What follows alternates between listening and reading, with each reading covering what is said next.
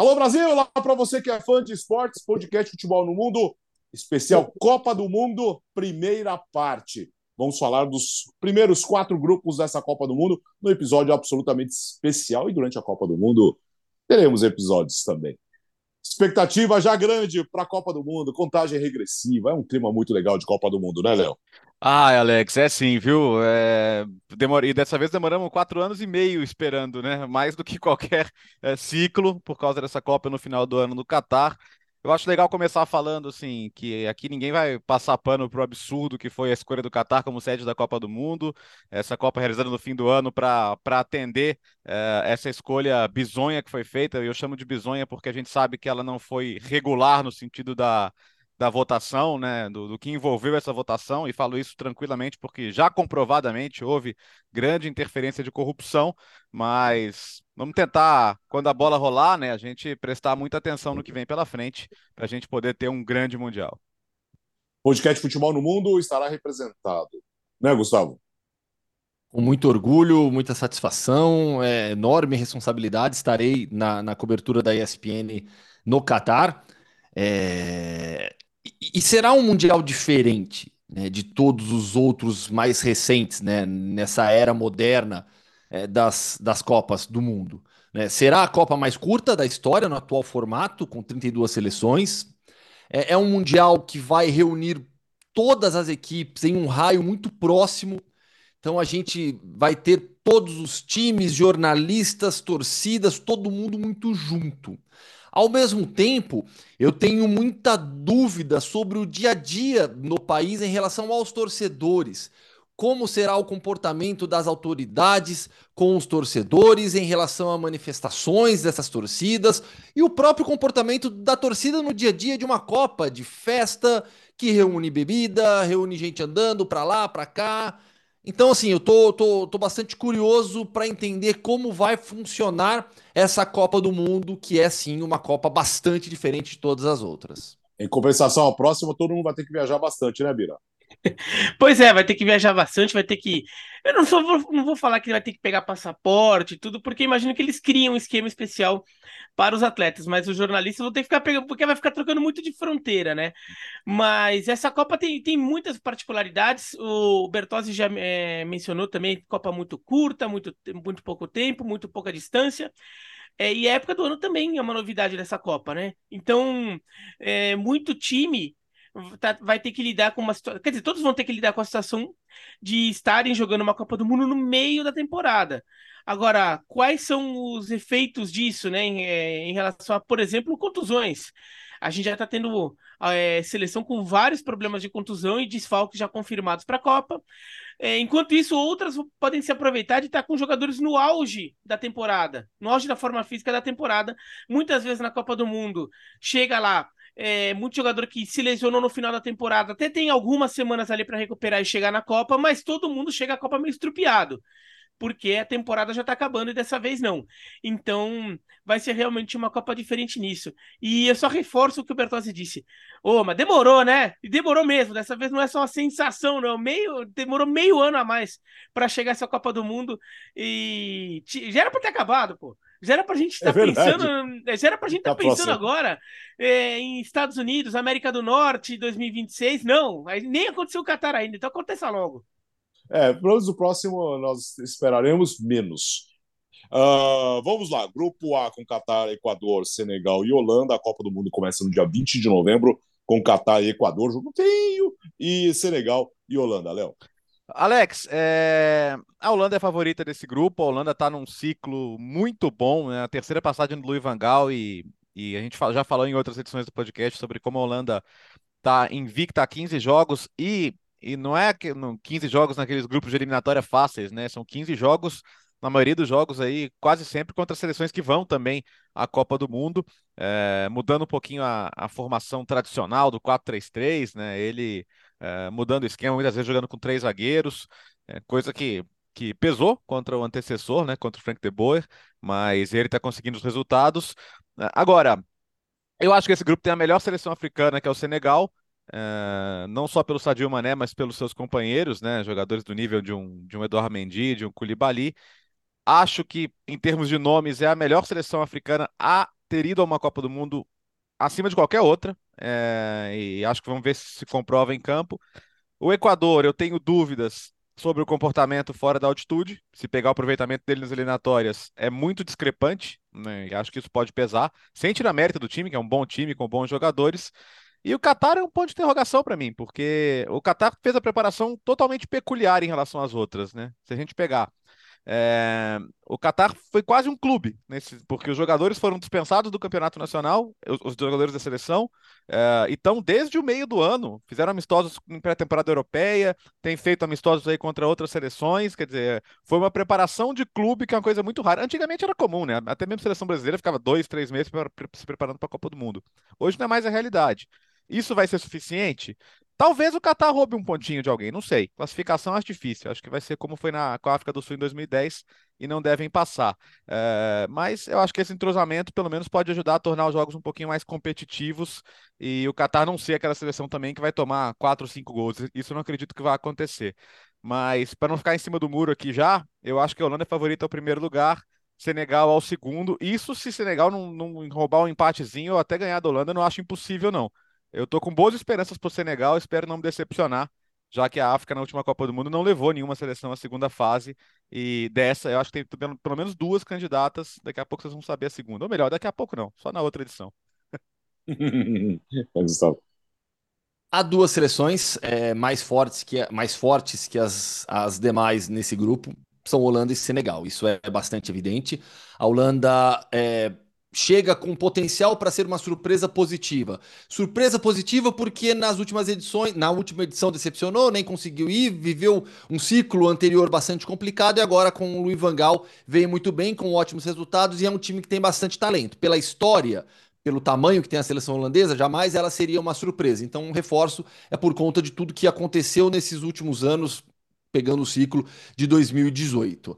É, é, uma equipe que vem muito bem. Senegal é a seleção mais forte, tem um jogador que desequilibra, que é o Sadio Mané, que vai chegar muito, muito bem, vai chegar em ótima forma também no Mundial. Sobre o Catar, é, é uma equipe que tem um técnico desde 2017, que é o Félix Sanches, treinador espanhol que saiu do, do Barcelona, é, com toda, todas as ideias que, que o próprio Barcelona tem também.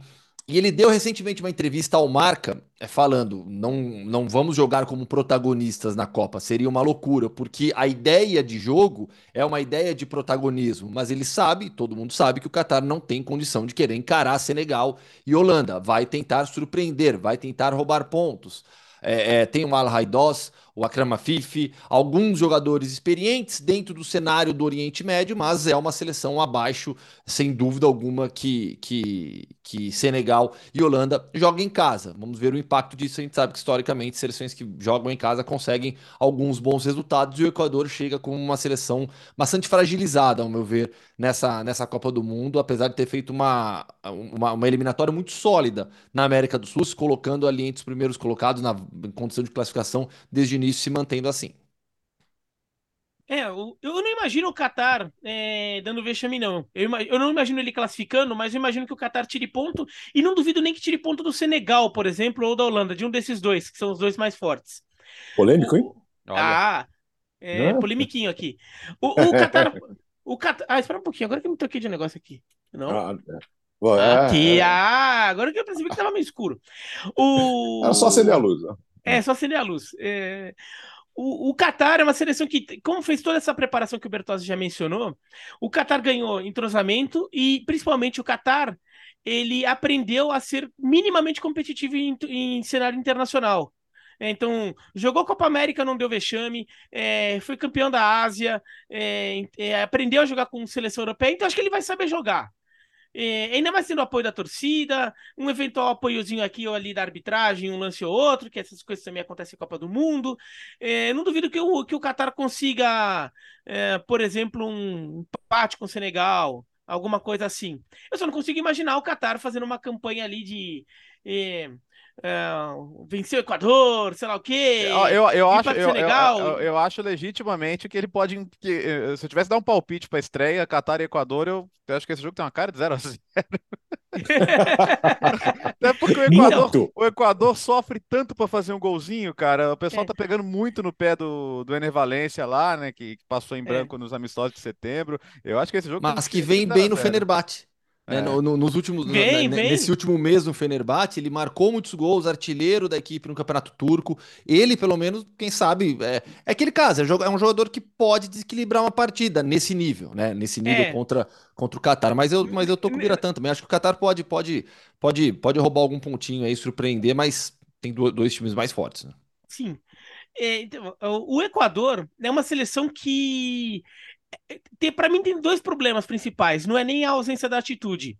É, claro que os resultados são melhores em Quito do que fora, mas acho que o, o Equador tem um problema de é um time em geral novo. Ainda tem muitos jogadores é, é, é. com 24 anos ou menos, poucos jogadores acima disso. É um time novo em formação, é um time que acho que vai crescer bastante. E é um time que falta referências mais claras ali em, em, cada setor do campo, mas principalmente na frente. O Ener Valência vai, é uma referência na frente, mas não tem entregado.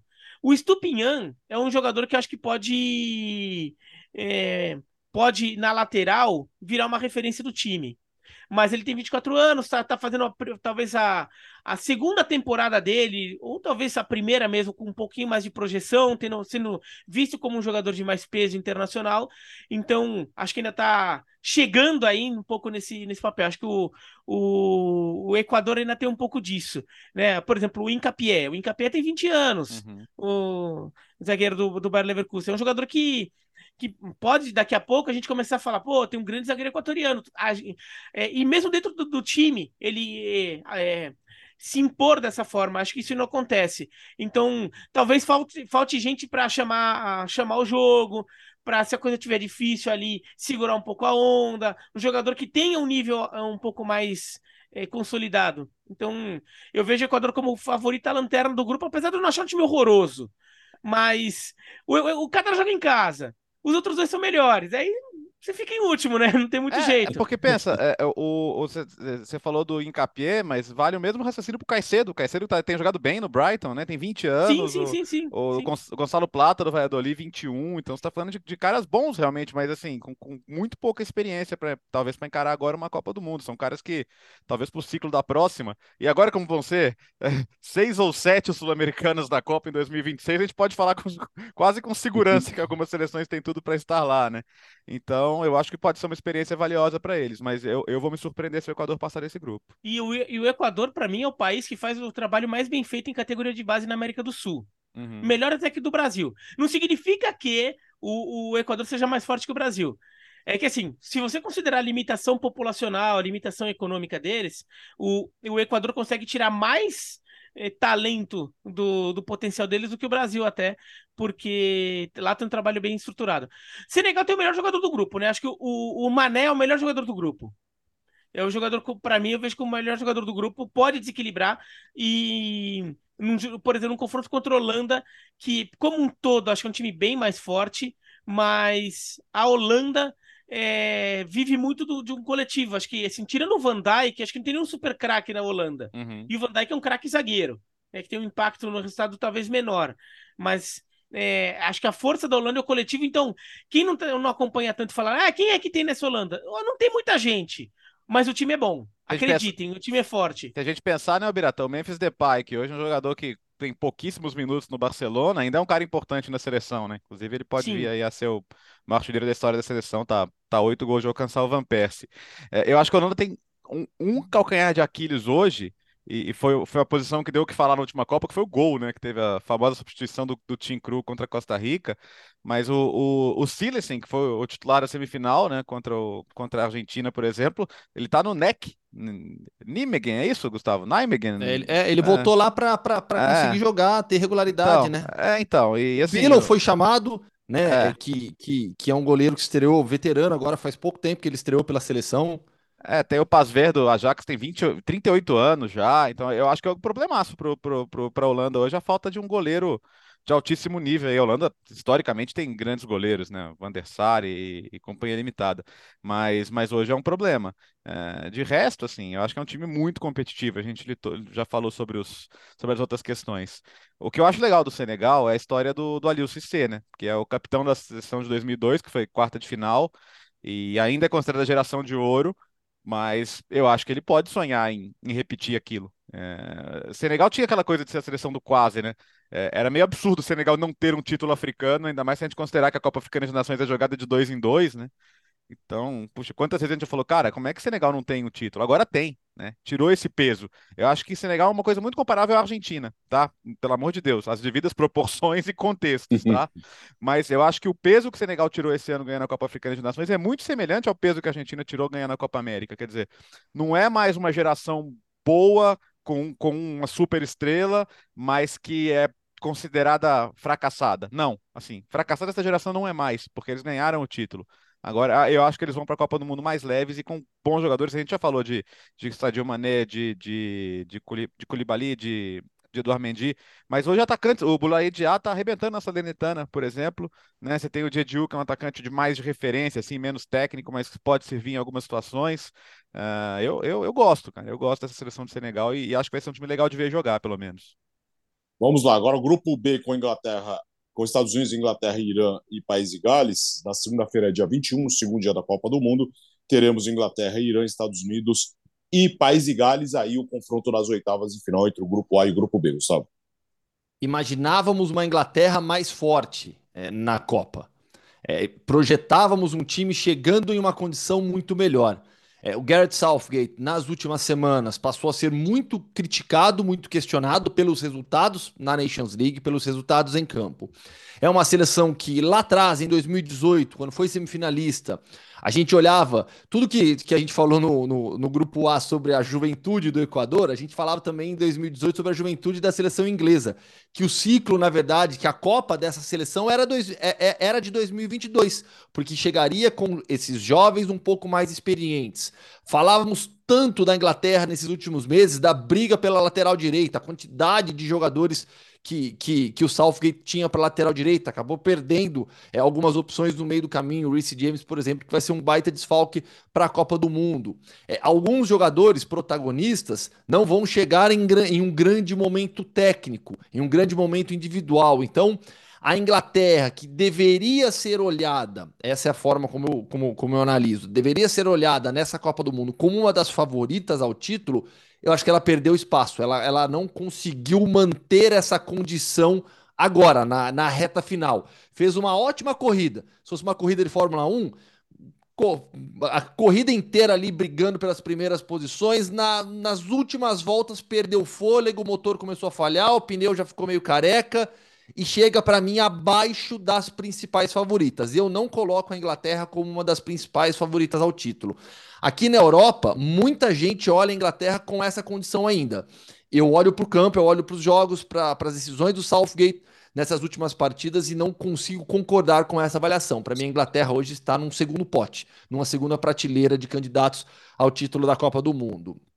País de Gales é uma seleção que tem um Garrett Bale transformado quando veste a camisa, aquele jogador apático do Real Madrid o jogador que não causou um grande impacto no LAFC, quando veste a camisa de Gales, se torna um dos melhores do mundo. Ele tem uma motivação especial, extra, para defender a sua seleção e desequilibra. Ele desequilibra jogos com a seleção é, de Gales. Estados Unidos, Greg Berhalter, admiro muito o trabalho dele, mas foi um time muito irregular.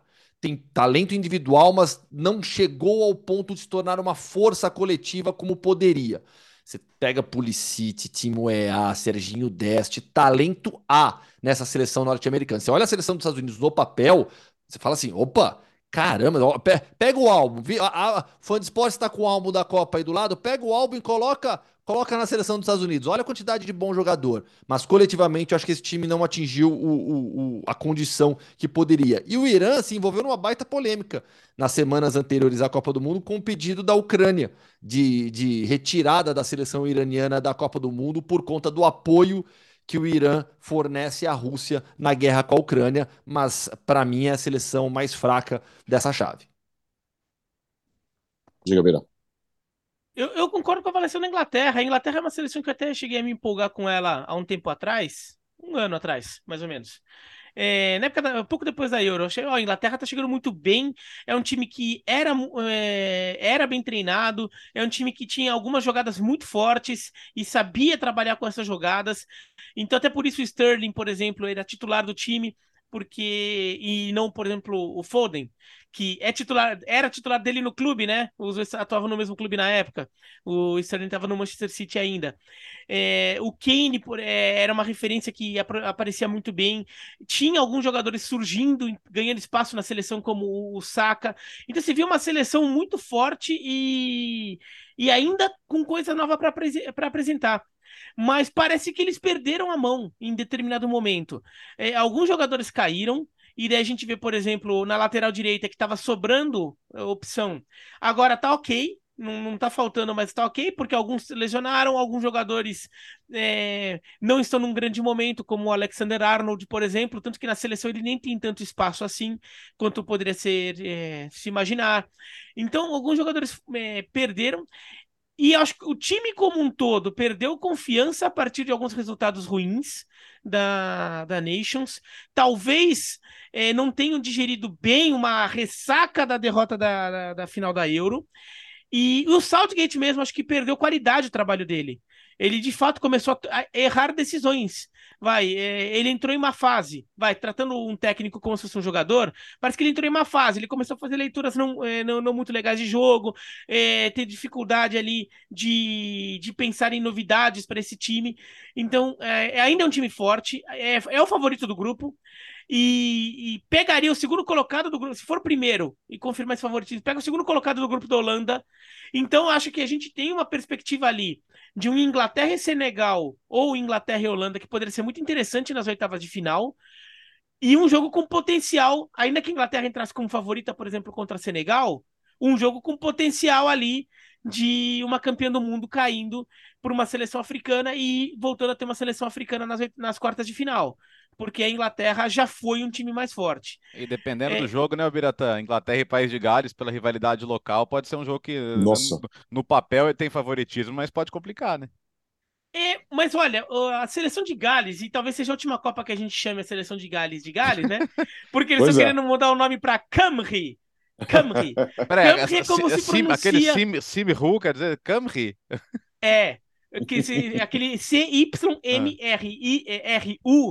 se pronuncia Camry. Eu, eu não sei como eles tiram as pronúncias desse pai, que nem o Quiven lá, o, o Kelleher. o Kelleher. Lembra do o, o, o Lanferpil? É. falando a, a, a, abreviado aqui, que é um time com o maior nome do mundo, né? Galesa é uma das ligas, uma das línguas, opa, Galesa é uma das línguas mais complicadas do mundo. Galês, tailandês, eu acho que tá ali na primeira prateleira das línguas mais difíceis. Não, então, e aqui o goleiro, o Keller, era o goleiro reserva do Liverpool, que o primeiro nome que você lê, lê lá, o, mas se pronuncia Quiven, que é como se fosse Kevin. É... Mas então, é, acho a seleção de Gales, ela ela tá contando com uma, de uma forma quase mística com o Bale também. É verdade que o Bale se preserva muito para a seleção de Gales. Quando chega na hora H, joga melhor, ele joga, segura a onda, chama a responsabilidade e tudo. Mas eu acho um pouco exagerada a forma como eles confiam demais, porque o resto do time precisa melhorar de, é, também. Tem alguns bons jogadores, de fato, tem o, o Daniel James, é um jogador ok, assim, não dá pra dizer que é um jogador ruim. Tem o Aaron Ramsey, tem alguns bons jogadores ali. O, Johnson do Forest é bom jogador também. O, é, o Johnson do Forest, mas. É... O Hennessy é um goleiro razoável, assim, um goleiro interessante ali, pode segurar um pouco a onda, mas é, existe uma, uma confiança quase mística no Bale e acho que tá, pode ficar um pouco exagerado. É uma seleção que tem seus problemas, é uma seleção que é, falta talento em alguns setores mesmo. É, tem alguns bons jogadores, mas assim, bons jogadores, não passa disso. E numa Copa do Mundo, às vezes tem que passar um pouco disso. Até em relação a talento, acho que os Estados Unidos, em algumas posições, parece mais bem servido que Gales.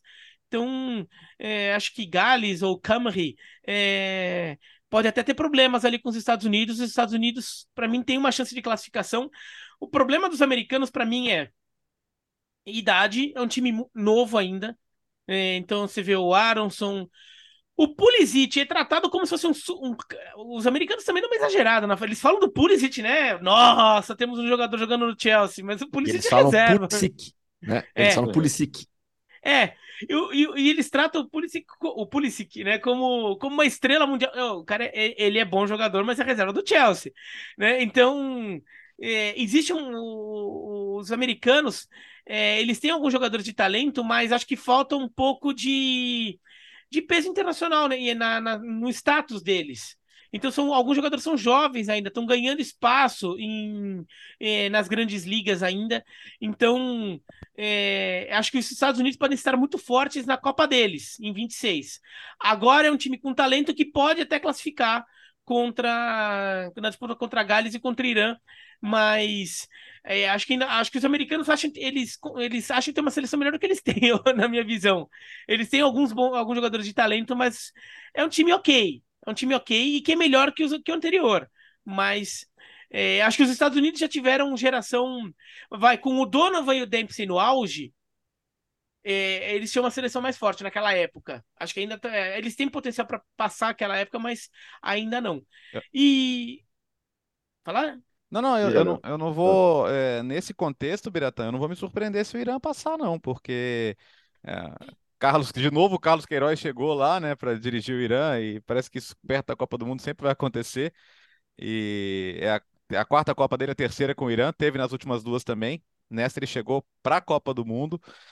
Vamos ver como, como vai ser no Irã, né, essa questão. O Gustavo citou a, o pedido do- da Ucrânia é, em relação ao fornecimento de armas para a Rússia. O pedido deve ser ignorado, né, obviamente, mas é, dentro do Irã está tendo a questão de, de, de violação de direitos das mulheres, de repressão, e, e os jogadores, alguns perderam o medo de se posicionar, e jogadores importantes, como o próprio Taremi, né, que está fazendo uma, uma temporada importante lá no Porto. Não sei como isso vai ser em termos de retaliação, de repressão a eles, né? o que poderia talvez prejudicar um pouco o clima. Mas o Irã é capaz de ganhar qualquer jogo de 1 a 0. O Irã é capaz de ganhar até da Inglaterra de 1 a 0 se tiver um dia bom, né? Então, é, eu acho que vai ser incômodo e, e concordo com o Biratã sobre a inexperiência dos Estados Unidos. E, e- e o ponto principal, os, os caras que estão em times importantes não jogam, né, Biratã? O Pulisic não- O muda Dest. técnico, não joga. O Dest jogou o quê? Dois jogos pelo Milan. O Dest não entra quase nunca. Os goleiros são quase todos reservas nos seus times, né? Não tem mais um, um Keller, um Friedel, um Howard, né? Caras que eram, já eram importantes na Europa e sempre foi uma posição que os Estados Unidos tiveram um cara super confiável e hoje os caras são reservas nos times também. Então, e Gales com tudo isso que você já citou, né, Biratan? É, Essa dependência excessiva do Bale, né? É um time, é um time ok, né? Mas você não consegue cravar que vai ganhar um jogo. Então, não sei. é, eu não vou me surpreender se o Irã passar, não. Vamos É- para o grupo. Diga, diga, Léo. Eu só falar que Ô, essa geração de Gales já teve um momento melhor, ela já não tá mais no auge dela. Acho que quando foi semifinalista da Euro era um time mais forte. Vamos para o grupo C, que tem dois dos principais jogadores do mundo, né? Teremos Argentina, Arábia Saudita, México e Polônia. Na terça, dia 22, Argentina Arábia, México e Polônia. Lionel Messi Lewandowski no mesmo grupo, Bira. A Argentina é, é favoritaça nessa chave. Né? A Argentina é uma das candidatas é, ao título, é, vem jogando muito bem. O, o- a, a Copa América, é, que não era para acontecer, acabou acontecendo e, na- é, e aconteceu aqui no Brasil, fez um bem danado para essa seleção argentina. Mas acho justo dizer que essa seleção argentina começa a ganhar cara e começa a ganhar confiança no trabalho do Scaloni na outra Copa América, a- que o Brasil ganhou. Mas naquela Copa América, a Argentina estava um caco começa mal, quase eliminada na primeira fase. E no final das contas, chega até a semifinal contra o Brasil, perde, mas ele- eles ainda saem da Copa América com o discurso de fomos roubados pela arbitragem. Última derrota. É. Semifinal pro Sim. Brasil. Para o Brasil No em Belo Mineirão. Horizonte. A É. Argentina não fica atrás no placar desde 2020. Então, e, e a Argentina, eles assumem aquilo. E, e, de fato a arbitragem não foi bem naquele jogo. Acho que o Brasil mereceu ganhar o jogo, mas a arbitragem errou eh, num pênalti que não marca para a Argentina. E aquilo acho que ajudou a dar um sentido de união e, e de confiança para o time, de até para o time se mobilizar em torno de uma causa. Nem que fosse, não estão querendo deixar a gente vo- voltar a ser bom. Né? E a Argentina foi crescendo, daí na Copa América eh, de, de 21, ali consolidou isso mais, eh, ganha a Copa América aqui no Brasil, do Brasil, e por mais que estivesse com um Maracanã vazio, sem público, mas ganhou. Então, é, isso fez uma diferença danada. O Messi, por exemplo, o Messi tá uns 10 quilos mais leve depois daquilo. Até no clube. Até, até em clube, sei lá, ele fica uns 10 quilos mais leve. É que no caso de clube, ele ficou com um rosco lá de ir para Barcelona, para Paris Saint-Germain na época. Mas você vê como ele joga leve hoje. E, e, o Messi da, da Argentina, é, eu só não vou falar que ele é melhor que o Messi do Paris Saint-Germain, porque o Messi do Paris Saint-Germain começou a comer a bola também. É. Mas na temporada passada foi. Então a Argentina chega muito forte, com, com jogadores que. Vários casos de jogadores que jogam melhor na Argentina do que nos seus clubes. É, o Depou, acho que é um exemplo claro disso.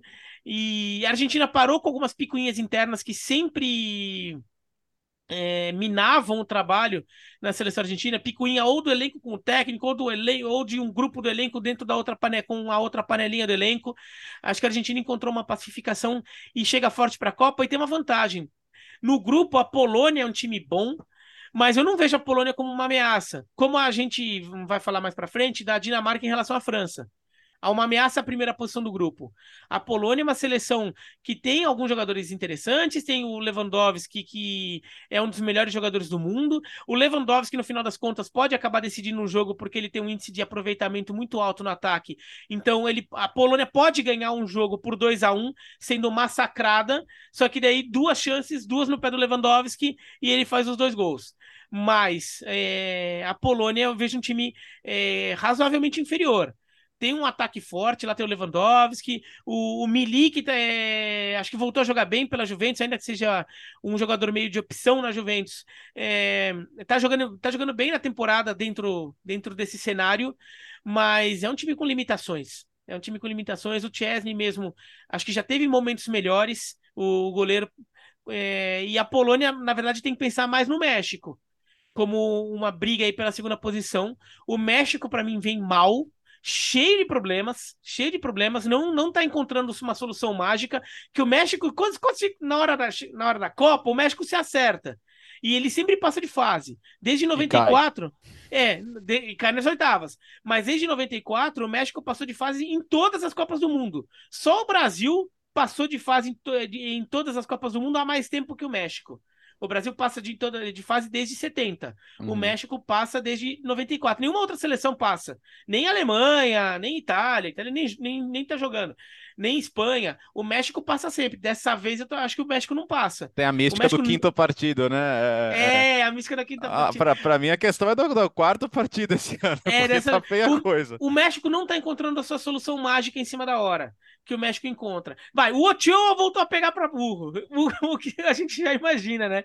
O Ochoa tá, tá jogando bem no América, mas fora isso, o, México também tem muitos problemas, perdeu amistoso em casa pro, pro time B do Paraguai, é, o México vem todo remendado e vai ter que ser aquela coisa de, na hora da Copa, o time se encontrou ninguém sabe como. É, a Arábia Saudita é um time que se defende bem, joga um futebol feio para chuchu, é um time que vai jogar todo jogo para perder de 1 a 0 e acho que vai acabar conseguindo. tem um especialista, tem a Libertadores, tem o Hervé Renard, né, que foi que tem dois, dois títulos de, de, Copa Africana de Nações com Zambi Costa do Marfim, é um cara que é um desses tantos caras que se especializaram em dirigir seleções, né? E, e, e acho um personagem incrível, né? Ele ele trabalhava como faxineiro até fazer a formação de técnico dele. Então tem uma história muito legal, mas o time é limitado. A questão para mim, assim, eu não, não, vou me alongar sobre, já foi dito sobre a Argentina. A Argentina, para mim, não é só a favorita a ganhar o grupo. A Argentina, para mim, só está abaixo do Brasil o favoritismo a ganhar a Copa. Então, a seleção hoje forte, sólida, com confiança, com apoio, apoio incondicional do povo, não vou nem falar, porque isso já existe sempre, né? Mas, mas ela chega confiante. É, eu acho que a mística do, do, do, México ela pode sobreviver porque a Polônia tem essa irregularidade toda que o, que o Biratan descreveu. Quer dizer, o, ah, o Lewandowski não tem gol em Copa do Mundo, mas quantas bolas ele recebeu na última Copa do Mundo, né? Quantas chances ele teve para fazer um gol na última Copa do Mundo? Vamos ver se vai ser agora. É, é, eu acho que esse grupo é muito previsível, no sentido de que Polônia e México vai decidir a segunda vaga e, e pela imprevisibilidade do que é a Polônia em Copa do Mundo, eu não acho impossível o México passar, não. Mas assim, eu acho que se passar, é passar uma fase para cair depois, sabe? Não, não, eu acho o trabalho do Tata Martino, aliás, muito, muito ruim, se comparar com o que ele fez no Paraguai, até na Argentina, porque acho que se, se, se, ganha nos pênaltis a história da Copa América poderia ser contada de outro jeito, a história do trabalho dele. Não acho que era um trabalho ruim, mas até esse encontro dele com a Argentina vai ser legal também. Argentina e México, aliás, é um confronto muito frequente em Copas do Mundo recentes. Mas esse grupo eu não sei o que dizer. Assim, em tese, eu diria que o México não passa, mas como eu acho a Polônia pouco confiável nessas horas, eu acho que pode passar de novo e. Mas quinto partido esquece, não vai rolar. Se o México tivesse conseguido engatar uma boa sequência, o trabalho do Tata Martino no México é muito contestado. Acho que o Tata Martino, de todos os treinadores, ele é tranquilamente um dos mais contestados pelo seu país na, no início da Copa do Mundo. Tranquilamente afirmo isso, porque realmente no México, Tata Martino não tem, não tem apoio. É, o trabalho na, nesses últimos meses realmente não é bom. Os resultados em campo é, foram ruins. O México sofreu mais do que deveria é, em eliminatória tem talento individual, mas tem também jogadores é, dos quais se esperava mais. Ricardo Pepe, por exemplo, quando ele sai do México, quando ele sai da, dos Estados Unidos, desculpa, e vai para a Europa, para o Augsburg, todo mundo imaginava que ele, que ele iria é, deslanchar, virar um atacante de, de, de, de, de um nível. Eu não, eu tô falando Ricardo Pepe, desculpa. Pepe é Pepe do, do, do, da seleção dos Estados Unidos. Tô, tô, misturando, teve disputa por ele também. Mas a seleção mexicana é um jogador. A seleção mexicana tem talento individual, tem bons jogadores, mas eu acho que assim, a Polônia ela tem uma fama muito exagerada por conta do Lewandowski. Eu acho que todo mundo olha para a Polônia, muita gente olha para a Polônia, fala: não, a Polônia é, é, é, mais forte, é favorita nessa chave também para passar à frente do México. Eu sigo muito a linha do raciocínio do Biratã. É, tem o Lewandowski, tem o Milik, tem o Piontek também.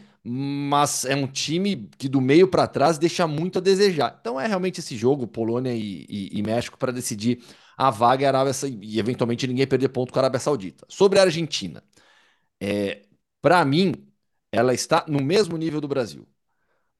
Há dois times hoje, para mim, que são os favoritos: Brasil e Argentina. Estão no mesmo nível para mim não coloca uma seleção à frente da outra. Um jogo Brasil e Argentina é jogo pau até o final, qualquer um pode ganhar pelo nível que estão jogando. Para mim, são as duas melhores equipes do mundo na atualidade. Chegam como as duas grandes favoritas à frente das rivais europeias. É, o que o Lionel Scaloni conseguiu fazer nesses últimos meses. É, desde antes da Copa América, mas tendo a Copa América no Brasil como o ápice, foi transformar uma equipe que dependia muito do Messi em um time que hoje potencializa o Messi. A Argentina tem força coletiva que potencializa o individual e, consequentemente, faz com que o melhor jogador do mundo jogue como o melhor do mundo com a camisa da Argentina. Foi assim na Copa América. Messi em um nível estratosférico. Messi no melhor nível de futebol que a gente já se acostumou a ver é, ele jogar. Então, para a Copa, essa seleção chega muito motivada, muito concentrada e ciente do tamanho que o Messi tem na história do futebol e a importância dessa Copa. Ah, vai jogar só pelo Messi? Não, mas olha o que aconteceu na Copa América. E olha como eles jogaram também para o Messi. Aquela comemoração no final, a hora que a Argentina ganha o jogo contra o Brasil no Maracanã. Então, Argentina e Brasil são as duas favoritas, as duas principais favoritas ao título, na minha opinião. E no grupo dele, teremos Dinamarca, Tunísia, França e Austrália, talvez aí uma outra grande favorita à Copa do Mundo, a seleção francesa, no grupo D, que vai cruzar com o grupo C nas oitavas de final. Ai, meu Argentina e França nas oitavas de novo. Ai, então. é, eu não acho impossível, não, cara. Eu acho, eu acho que esse grupo tem uma candidatíssima surpresa grande da Copa, que é a Dinamarca.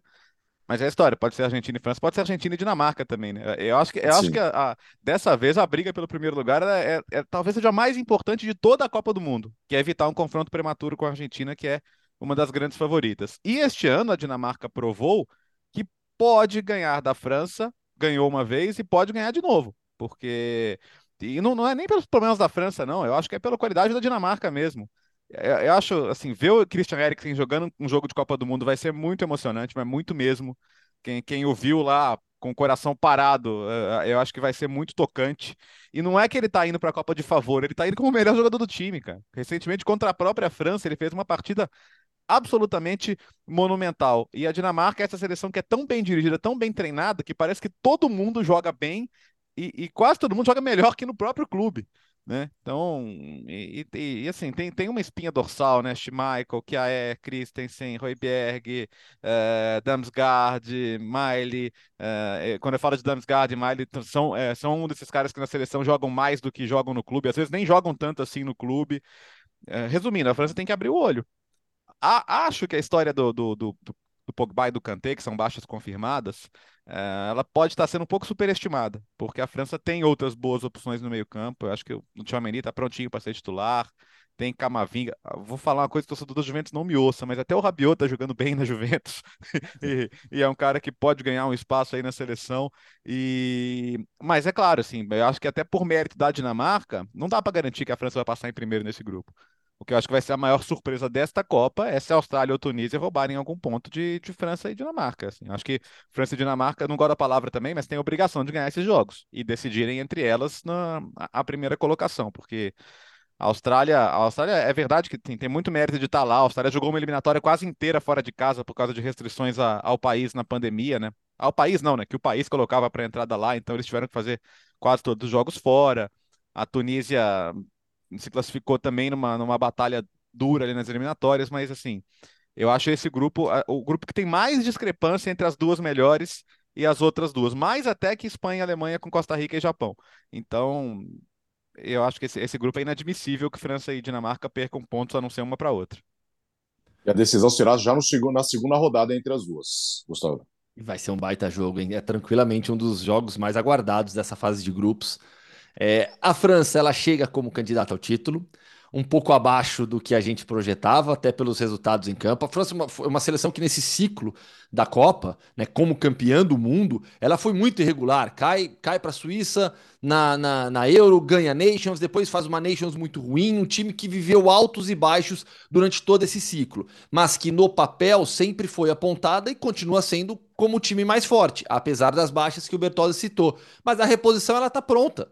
É, olha o que o Tchouameni está fazendo nessa temporada. O próprio Camavinga, né? Não no nível do Chouameni, mas é outro jogador que, que vem jogando em alto nível. Mas o, o Chouameni pode, pode dar a, a vaga de titular para ele, que tá tudo certo, apesar da juventude. Encarou a responsabilidade no Real Madrid, substituindo o Casemiro de maneira espetacular.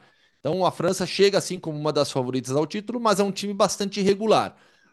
A Dinamarca, ela é para mim, o melhor exemplo, a maior força do que eu chamo de força média da Europa. Já falei sobre isso aqui em vários, vários, vários episódios do, do podcast. É, a força média da Europa ela é, é, é, é formada por equipes, por seleções que não têm é, grandes talentos individuais, jogadores brilhantes, é, não são times que historicamente brigam pelo título, mas são equipes muito bem treinadas e com jogadores que estão todo final de semana enfrentando os melhores. Estão quase todos, no caso da Dinamarca, nas cinco grandes ligas europeias. O Bertozzi já deu uma lista boa da, da, da espinha dorsal dessa equipe. Esses jogadores atuam em La Liga, na Série A, na Bundesliga, na Ligue 1, é, é, na Premier League.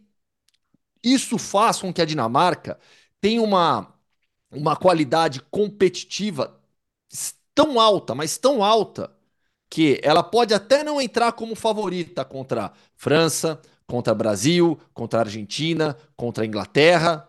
Mas se ao final dos 90 minutos a, a Dinamarca vencer o jogo, arrancar ponto, Ninguém vai falar, nossa, que absurdo, que zebra, Dinamarca. Arran... Não, porque é uma seleção de uma força média altíssima, de, uma, de um nível competitivo muito alto. Compete com qualquer time do mundo. Não está na primeira prateleira, não é candidata ao título, é sim candidata à surpresa, mas compete com qualquer equipe. Por isso que esse grupo tá, tá bem indefinido, apesar do favoritismo da França, e vai ser um baita jogo entre, entre as duas seleções.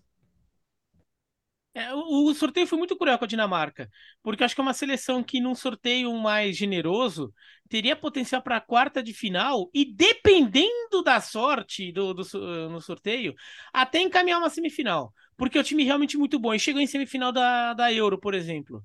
Caindo, em, é, caindo na casa do adversário contra a Inglaterra, com um pênalti meio forçado na prorrogação. Poderia até ter chegado numa final sem o Eriksen Sim, aliás, e com o trauma de É. ter perdido o Eriksen na forma que perdeu é, semanas antes. Então, a Dinamarca vem como uma seleção forte. Olha, Tunísia e Austrália, vou falar rapidinho dos dois, tá? Muito ruins os times, muito fracos. É, a Austrália, a pior Austrália, desde que a Austrália se tornou um habitué de, uma habitué de Copa do Mundo, é a pior de todas. A Austrália nunca teve uma seleção tão ruim desde 2010, ali quando a gente, é, desde 2006, quando a gente começou a ver a Austrália em tudo quanto é Copa. Essa seleção da Austrália é muito limitada, muito limitada. É, mesmo para passar pra- pelas eliminatórias já foi um sufoco. Eu achava que não passaria pelo Peru na, na repescagem, eh, inclusive é, achei que o, o, o Peru, apesar de também ter uma seleção que tem resultados melhores do que o time, não, deve, não deveria ter deixado passar. A Concordo. Tunísia, a Tunísia também é uma seleção é, limitada, joga o suficiente para conseguir os, os pontos ali dentro do cenário africano, é, conseguir as classificações, mas não consegue, não, não conseguem brigar. É, é, talvez na última rodada, Dinamarca ou França joguem com o time reserva, dependendo do, de- do que acontecer nas duas primeiras rodadas, queiram poupar para a terceira.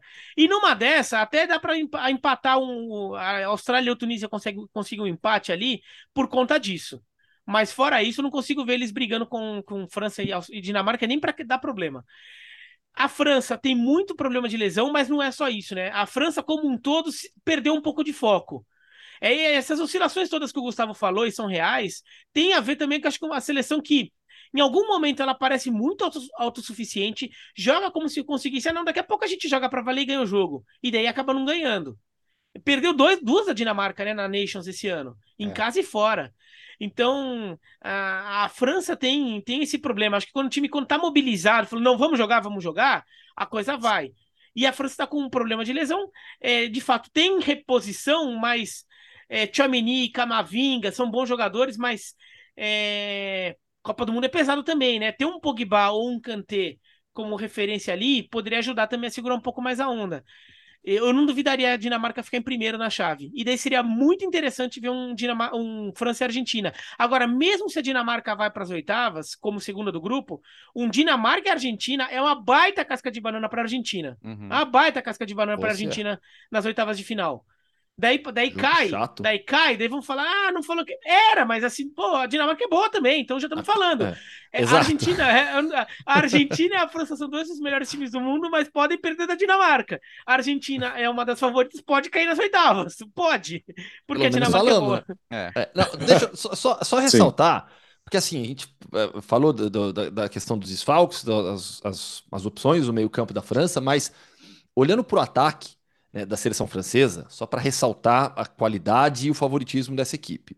Griezmann voltou a jogar bem, voltou a ser protagonista no Atlético de Madrid depois de todo aquele rolo é, da- do, do controle da minutagem dele.